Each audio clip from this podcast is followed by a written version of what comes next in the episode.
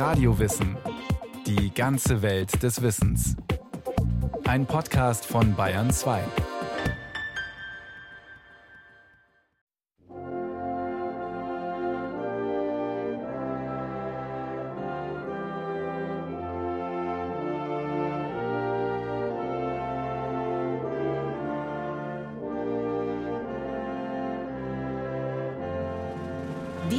ein Unternehmen zur Wohlfahrt des britischen Volkes und zum Besten des Menschengeschlechts, indem es die Künste des Friedens und die Industrie befördert, die Bande der Einigkeit unter den Völkern der Erde befestigt und einen freudigen und ehrenvollen Wetteifer in der Ausübung jener geistigen Fähigkeiten erweckt, welche von einer allgütigen Vorsehung der Menschheit zu ihrem Wohle verliehen sind. Die Eröffnung der ersten Weltausstellung im Mai des Jahres 1851 war ein Höhepunkt in der Regierungszeit von Königin Victoria. Aus der Rede der Queen sprach unüberhörbar der Glaube, dass die Menschheit mit Macht neuen Ufern entgegenstrebe.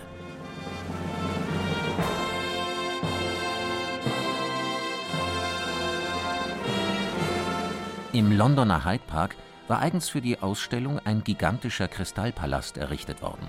Dort hatte man, wie es in einem amtlichen Bericht hieß, zum ersten Mal in der Geschichte der Menschheit die Industrieerzeugnisse aller gebildeten Völker der Erde zu einer vergleichenden Zusammenstellung vereinigt. England, seit 14 Jahren von Victoria regiert, war reich und mächtig, und die Möglichkeiten, die der Fortschritt von Wissenschaft und Technik eröffnete, schienen unbegrenzt. Doch so viel auch die Rede sein mochte von der Wohlfahrt des britischen Volkes und dem Wohle der Menschheit, so groß war die Zahl derer, die an all diesen Errungenschaften keinen Anteil hatten.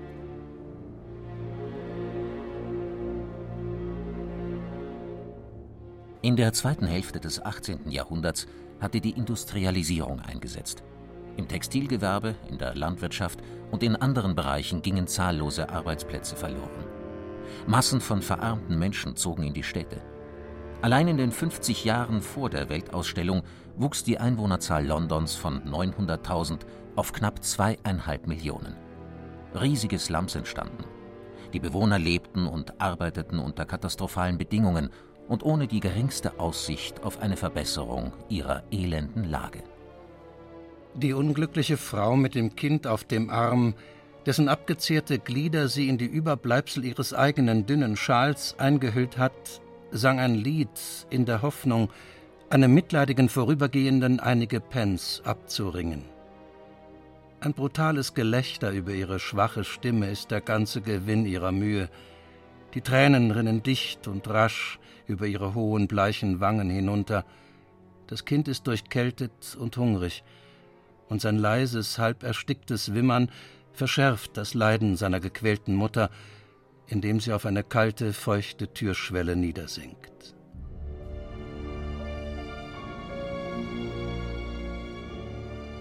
Eine Straßenszene aus einem Londoner Armenviertel, beobachtet und niedergeschrieben vom damals 20-jährigen Charles Dickens.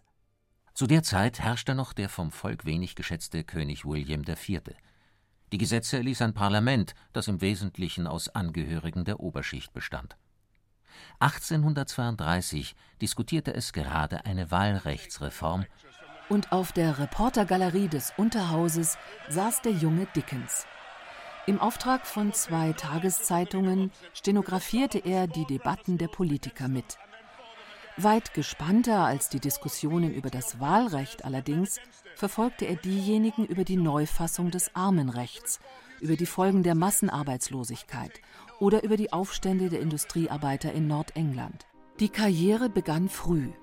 Mit 21 Jahren fing Dickens an, seine Beobachtungen in kleinen Aufsätzen zu Papier zu bringen. Ein paar Wochen- und Monatszeitschriften druckten sie ab, und da sie bei den Lesern großen Anklang fanden, erschienen sie bald unter dem Titel Londoner Skizzen in Buchform.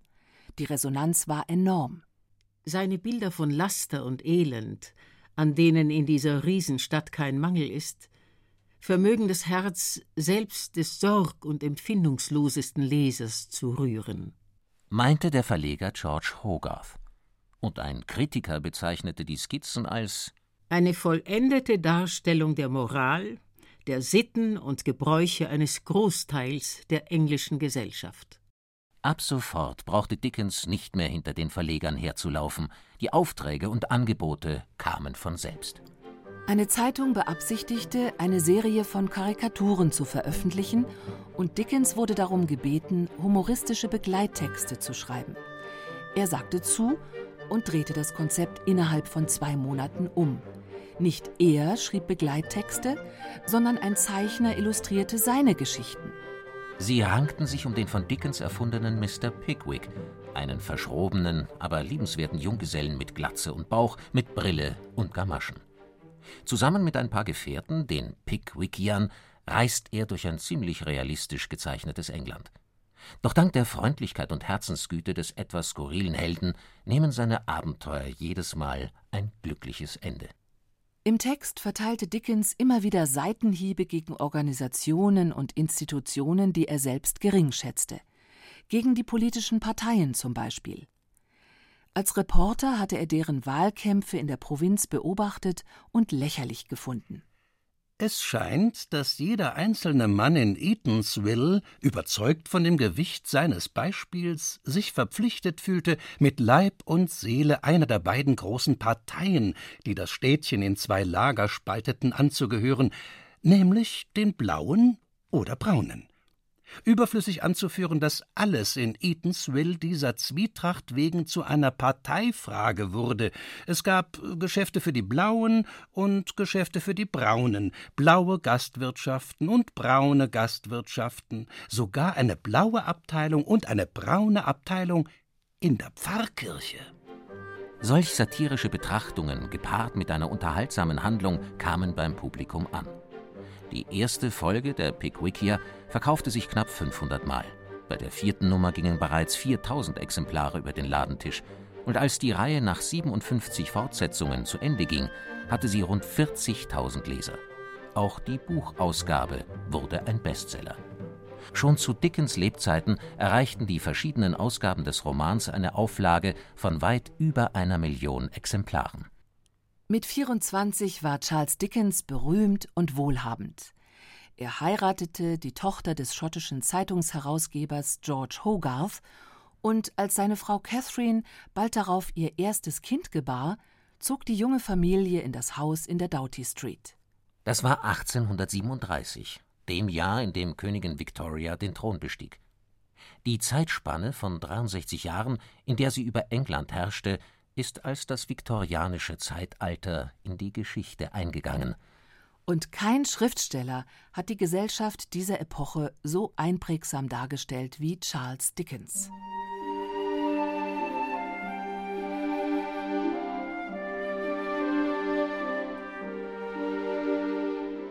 Die Arbeit an den Pickwickiern war noch nicht abgeschlossen, da schrieb er bereits an seinem zweiten Roman Oliver Twist.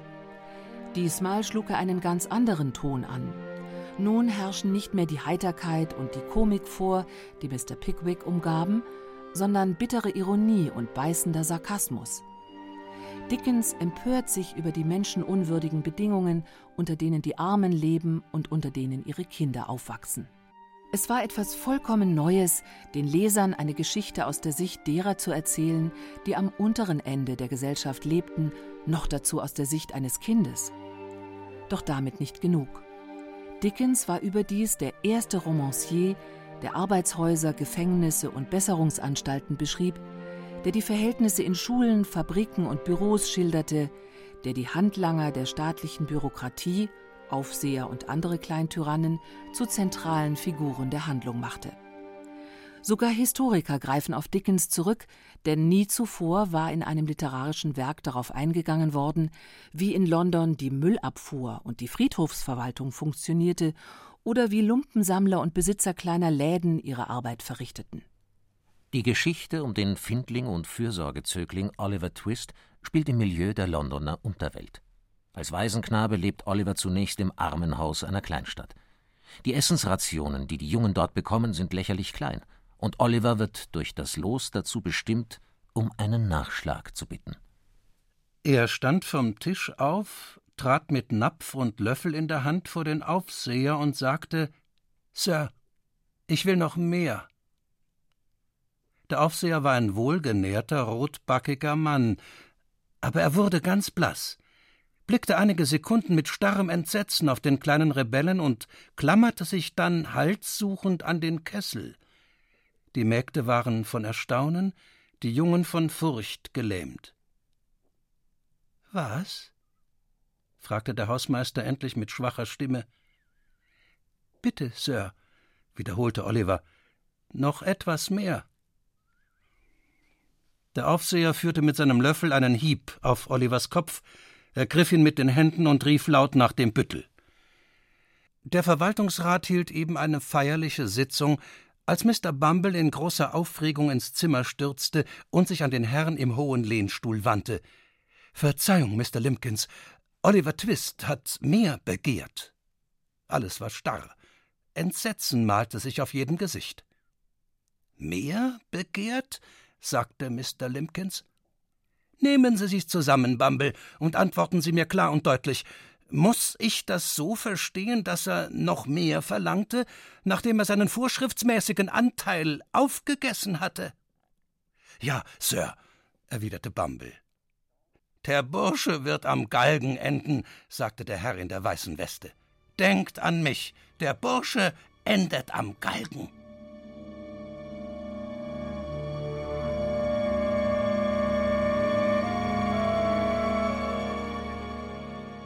Oliver wird zuerst eingesperrt und schließlich aus dem Arbeitshaus entlassen. Er kommt zu einem Sargtischler in die Lehre, flieht aber nach einer Prügelei. In London fällt er einer Diebesbande in die Hände. Deren Anführer, der Hehler Fagin, will ihm die Kunst des Stehlens beibringen. Die Diebestour, auf die Oliver mitgehen muss, schlägt fehl, doch der wohlhabende Mr. Brownlow rettet den Jungen und nimmt ihn bei sich auf. Nun wird er von der Bande entführt und gezwungen, bei einem Einbruch mitzuwirken. Er wird angeschossen und abermals gerettet. Diesmal findet er Unterschlupf bei einem Ehepaar, das ihn gesund pflegt. Fagin und ein weiteres Mitglied der Bande, der undurchsichtige Monks, beabsichtigen jedoch, ihn zu töten. Der Plan misslingt, es stellt sich heraus, dass Monks der Halbbruder Olivers ist und diesen um sein Erbe bringen wollte. In Wirklichkeit nämlich ist Oliver zwar unehelich geboren, aber von vornehmer Herkunft. Mr. Brownlow adoptiert ihn und er erhält eine ordentliche Schulbildung.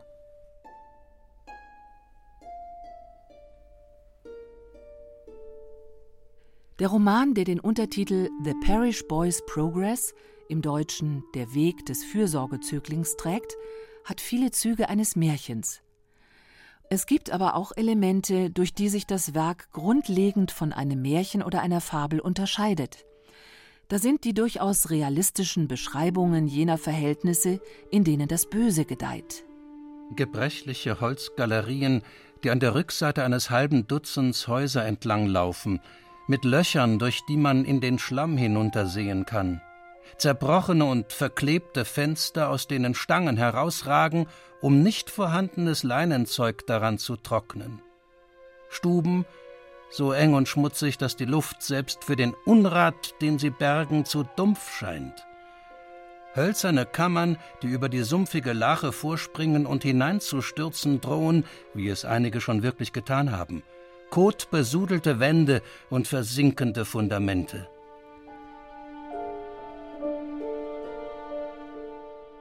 Charles Dickens spart in Oliver Twist ebenso wie in späteren Romanen nicht mit Kritik an jenen wohlanständigen Männern und Frauen, die die sozialen Einrichtungen unterhielten.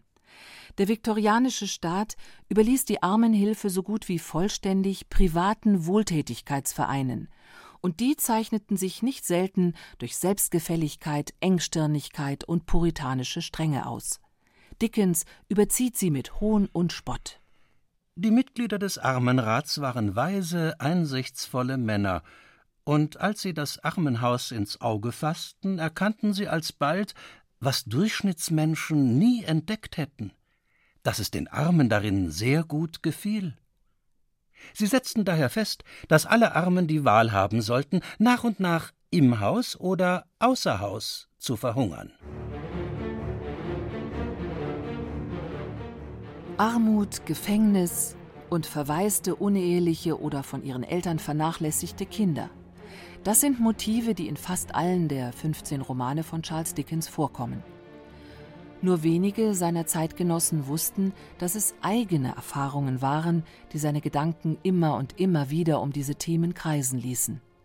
Sein Vater war Marinezahlmeister und legte ebenso wie die allzu sorglose Mutter Wert auf einen repräsentativen und großzügigen Lebensstil.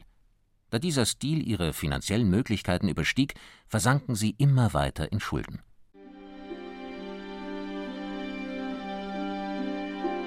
Vor allem in dem Roman David Copperfield hat Dickens Erfahrungen aus seiner Kindheit und Jugend verarbeitet. Erzählt wird der Werdegang des Titelhelden. Wie der Autor selbst hat er einen Vater, der so wenig mit Geld umzugehen versteht, dass er ins Schuldgefängnis kommt. Wie Dickens wird der junge David zum Arbeiten geschickt. Wie sein Schöpfer kann er sich schließlich über den Zwischenschritt als Reporter zum erfolgreichen Schriftsteller hocharbeiten. Dass Charles Dickens David Copperfield als sein Lieblingswerk bezeichnet hat, liegt vielleicht daran, dass in diesem Buch sein eigenes Lebensgefühl am genauesten wiedergegeben ist. So sagt David zum Beispiel über seine Arbeit in einer Weinhandlung Die ganze Zeit über arbeitete ich bei Murdston und Grinby mit denselben Gefährten und dem Gefühl einer unverdienten Erniedrigung, ich führte immer das gleiche innerlich unglückliche Leben in immer derselben einsamen, selbstgenügsamen Weise. Es ist gut möglich, dass die traumatischen Erfahrungen des zwölfjährigen Dickens nicht nur die Themen seiner Bücher vorgaben, sondern auch seine Lebensweise bestimmten. Statt sich etwas Ruhe zu gönnen, arbeitete er mit rastloser, fieberhafter Energie. Er gab Zeitungen heraus und verfasste viele Beiträge selbst. Meist schrieb er an mehreren Büchern gleichzeitig, brachte außerdem Theaterstücke zu Papier, bei denen er auch noch Regie führte und als Schauspieler mitwirkte. Und auf den Applaus, den er erntete, wenn er aus seinen eigenen Werken las, wollte er ebenfalls nicht verzichten. Er war ein Rezitator, der seine Zuhörer, unter ihnen die Königin, mitzureißen verstand. Doch er war nicht nur süchtig nach dem Applaus, er zählte auch immer wieder zusammen, wie viel Geld er verdiente. Es war, als habe er nach wie vor Angst, in die Armut zurückzufallen.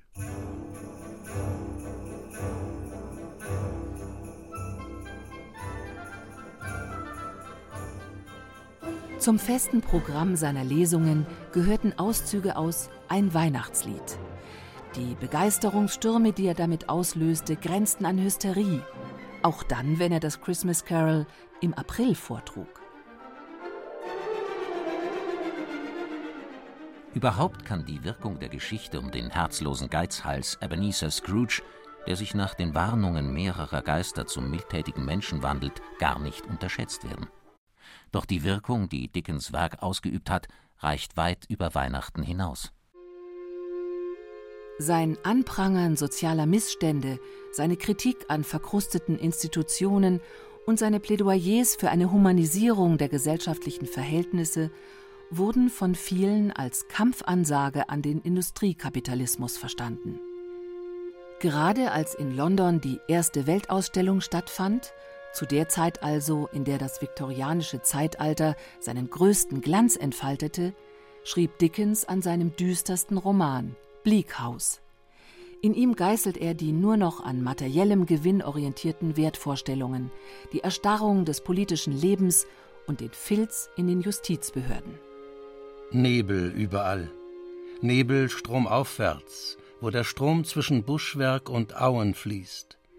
Nebel stromabwärts, wo er sich schmutzig zwischen Reihen von Schiffen und dem Uferunrat einer großen und schmutzigen Stadt hindurchwälzt und dicht bei Temple Bar in Lincolns Inn Hall, mitten im Herzen des Nebels, sitzt der Lordkanzler in seinem hohen Kanzleigerichtshof.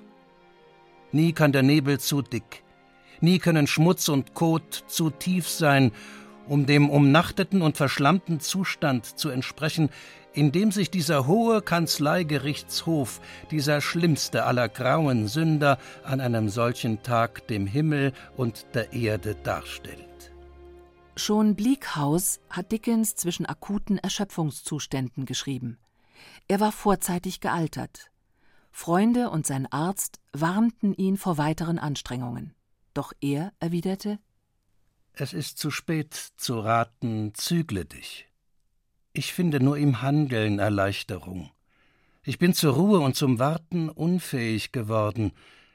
Es ist viel besser, tätig zu sterben. Am 8. Juni 1870 arbeitete er vom frühen Morgen an an seinem Roman The Mystery of Edwin Drood. Am Abend ereilte ihn ein Schlaganfall. Tags darauf starb er. Edwin Drood blieb unvollendet. Die fertiggestellten Szenen spielen zwischen den Ruinen und Grüften einer alten Klosterstadt. Aufzeichnungen weisen darauf hin, dass es ein Kriminalroman werden sollte. Die Titelfigur ist unter merkwürdigen Umständen verschwunden. Ein paar Fährten sind gelegt. Doch das eigentliche Geheimnis des Edwin Drood hat Charles Dickens mit ins Grab genommen.